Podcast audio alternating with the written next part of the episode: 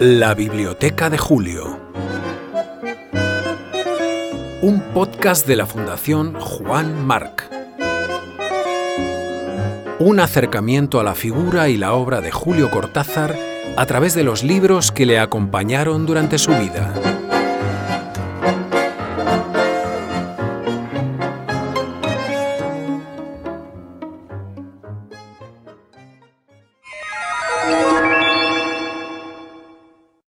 Once. I Ching. Editorial Panteón. Nueva York, 1950. No, yo lo que creo es que si, uno tiene una especie de visión panorámica de la historia de la literatura, eh, los momentos, eh, los momentos de, cumbre, los momentos más altos de la literatura, fluctúan geográficamente y culturalmente. Eh, no está excluido de ninguna manera que dentro de dos o tres años la publicación de cuatro o cinco libros, eh, sea en España o sea en, Alemania Occidental o Alemania Oriental o donde tú quieras, cualquier lugar del mundo, lancen la literatura a un nuevo plano, un primer plano, que deje lo que está sucediendo ahora en un segundo plano. Eh, ahí hay leyes que no son las leyes de la lógica. Eh, yo que creo bastante en la astrología, pienso que las conjunciones planetarias pueden influir en eso también. Para muchos inesperado en esta biblioteca, el I Ching, misteriosa obra oracular no exenta de vis poética, militar, ética, lúdica y astrológica, es posiblemente uno de los volúmenes de escritura más antigua. Se supone que data de tiempos de Fu Xi, emperador que vivió rondando el año 3000 a.C., atesorados por Cortázar. BC a. Ich. Portada gris. Letras amarillas. Segunda edición. La primera en un único, grueso volumen. 7,50 dólares es su precio. Pero parece que ha sido un regalo de amigos. Con fecha, diciembre de 1961. For Aurora and Julio, to read or just to look at. Con todo el afecto y grandes abrazos de Sara y Paul. Dentro del libro, una hojita escrita a máquina con instrucciones. Método de consulta con tres monedas chinas, agujereadas, de bronce, inscritas en un lado, o tres monedas occidentales. Valor del lado inscrito o cruz, 2. Valor del lado no inscrito o cara, 3. Se hace cuidadosamente la pregunta. Se vacía la mente de toda otra preocupación Mirando al norte ante una mesa cubierta con un tapete, se sacuden las monedas en el hueco de las manos y se las arroja al aire sobre la mesa.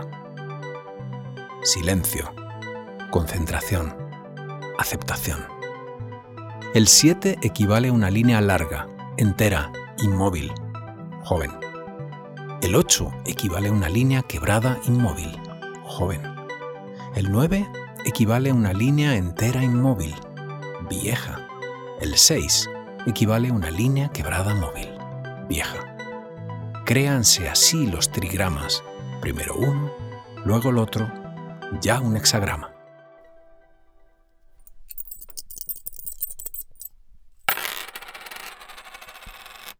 Vemos el lápiz de Julio subrayar numerosas líneas del prólogo, escrito en Zúrich en 1949, por su bien leído y para decir esto nos basamos en que la biblioteca contiene otros libros suyos bien manoseados, como Psicología y Alquimia o El yo y el inconsciente, Carl Gustav Jung. Me he interesado en esta técnica oracular o método de exploración del subconsciente. Comprender este libro requiere deshacerse de algunos prejuicios de la mente occidental. Mientras la mente occidental tamiza, pesa, selecciona, clasifica, aísla cuidadosamente, la imagen china del momento abarca todo, hasta el más mínimo detalle sin sentido, porque todos los ingredientes componen el momento observado, marca el argentino. Los 64 hexagramas de Li Ching son el instrumento que determina el significado de 64 situaciones diferentes y típicas. El método de Li Ching toma en cuenta decididamente la cualidad individual oculta en hombres y cosas, y en el propio subconsciente también. La plenitud irracional de la vida me ha enseñado a nunca descartar nada, dice Jung. Y Julio garabatea una visible exclamación. Aunque, sentencia el ilustre prologuista, cuanto menos sepa uno de la teoría del I Ching, más profundamente dormirá. Aurora y Julio frente al I Ching, ¿pasión o la curiosidad de una época abierta al esoterismo, marcada por las excursiones al lado oculto de cada uno? Parte Cortázar de la misma inquietud que le lleva a leer a Mircea Eliade o a Paracelso, o tantos libros desde el ocultismo a la vía budista tibetana? No sabemos tanto del asunto de Cortázar y la astrología. Saben más los astrólogos de Cortázar, en todo caso, y a juzgar por la profusión de ejemplos en YouTube, como este. Que digamos anduvo por todas partes, ¿no? Eso de no afincarse, ¿no? De no de no quedarse fijo en un lugar, habla de un Saturno eh, muy, muy movedizo, ¿sí? muy, muy este, eh, desarticulado, digamos así. ¿sí? Él lo tiene, su Saturno está en cáncer, pero en conjunción con Plutón, que en realidad ahí es, ¿no? Como la muerte del padre, la no estructura, la destrucción de la estructura, eh, ¿De qué estructura? De la estructura canceriana capricorniana. Como este otro. Si acá en este caso nosotros en la carta natal leemos que el ascendente, la posición justa dice eh, cáncer capricornio con el sensible Pisces agregando, eh, agregado hace un grado húmedo oscuro para Leo, Sagitario, sector del zodiaco. Incluso encontramos una comparativa entre las cartas natales del escritor y de su músico predilecto, a quien dedicamos la anterior entrega de la Biblioteca de Julio, por aquí tenemos este, la carta de Cortázar, por aquí tenemos la de Charlie Parker. Este primer detalle interesante, ambos son Virgo, este, con el Sol muy cercano entre sí. Eh, eh, fíjense, Cortázar nació un 26 de agosto y Charlie Parker un 29 de agosto. Este, por eso tenemos que los soles distan entre sí apenas 3 grados. Pero volvamos al libro del día. El I Ching representa uno de los primeros esfuerzos de la mente humana de posicionarse en el universo. Provee la fuente común de las filosofías confucianista y taoísta. Su tema central es el continuo cambio, de ahí que también sea conocido como libro de las mutaciones, el devenir del universo y de la humanidad. El teólogo Richard Wilhelm fue su primer traductor y gran divulgador aunque haya trascendido más su prologuista Jung, el padre de la teoría de los arquetipos y la sincronicidad, e incluso, pero no en esta versión, el mismísimo Jorge Luis Borges, quien, en su poema Para una versión de Li Ching, escribió El porvenir es tan irrevocable como el rígido ayer. No hay una cosa que no sea una letra silenciosa en la eterna escritura indescifrable cuyo libro es el tiempo.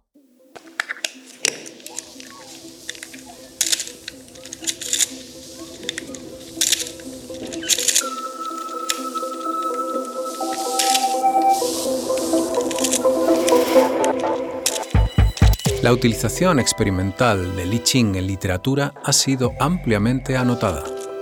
El filósofo y novelista Will Buckingham lo usó y definió como máquina de incertidumbres, hay también referencias en la novela de Hermann Hesse El juego de los avalorios. Philip K. Dick recurrió al juego de los hexagramas para estructurar su novela El hombre en el castillo. Un gran libro en el que creer, dijo Bob Dylan en 1965, y además fantástica poesía. Allen Ginsberg también recurrió al libro de las mutaciones, obviamente para escribir su poema Consulting I Ching Smoking Pot, Listening to the Fox Sing Black. El tomo fascinó a Raymond Queneau, cosa que era de esperar en el padre de lo Ulipo, y mucho más tarde al autor de ciencia ficción Neil Stephenson, como deja ver en su novela Quicksilver. En 1960, el personaje de cómic Wonder Woman cambia temporalmente su estatus de superheroína por el de agente secreta, bajo guía y consejo de Li Ching. Libro que da inspiración a una de las obras más recientes del francés Emmanuel Carrère, Conviene tener un sitio donde ir. En música se valieron del libro John Cage, Pink Floyd o George Harrison, quien dice que sacó aleatoriamente las palabras Gently Weeps para una de sus canciones más famosas con los Beatles. En artes escénicas, el coreógrafo Merce Cunningham. Vale, pero ¿y Cortázar?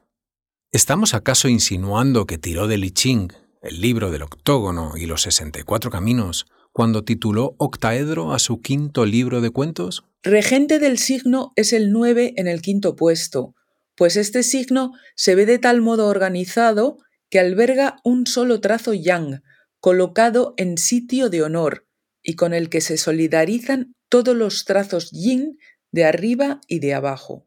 ¿O es que nos atrevemos a asociar el post-rayueliano 62, modelo para armar, con el hexagrama Xiao Kuo, traducido como la preponderancia de lo pequeño? La secuencia.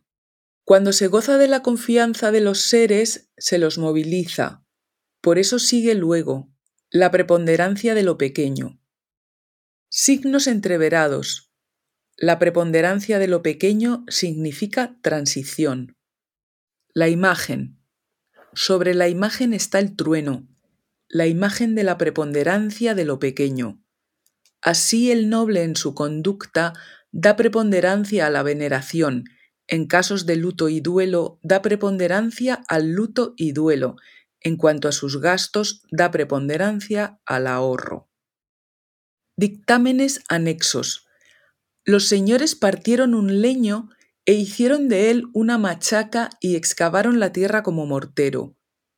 La utilización del mortero con la machaca redundó en beneficio de todos los hombres.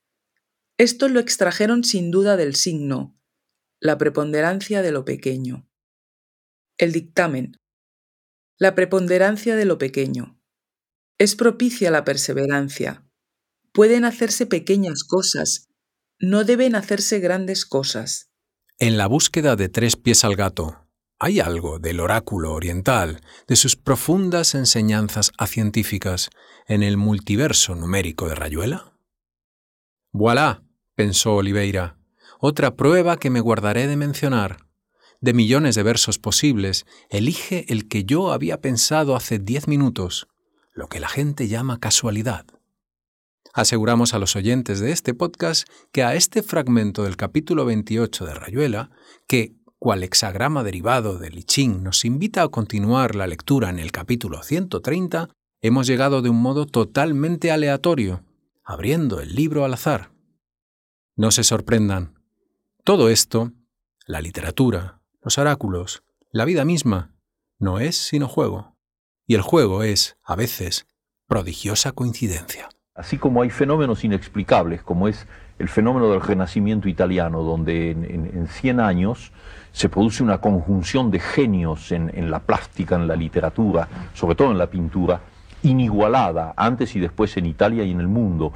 O el caso maravilloso de España en el momento del siglo de oro, y luego, en, la época de la República, cuando salen todos esos poetas absolutamente increíbles, ¿no? Al mismo tiempo todos, Salinas, Cernuda, Lorca, Alberti, todos, todos.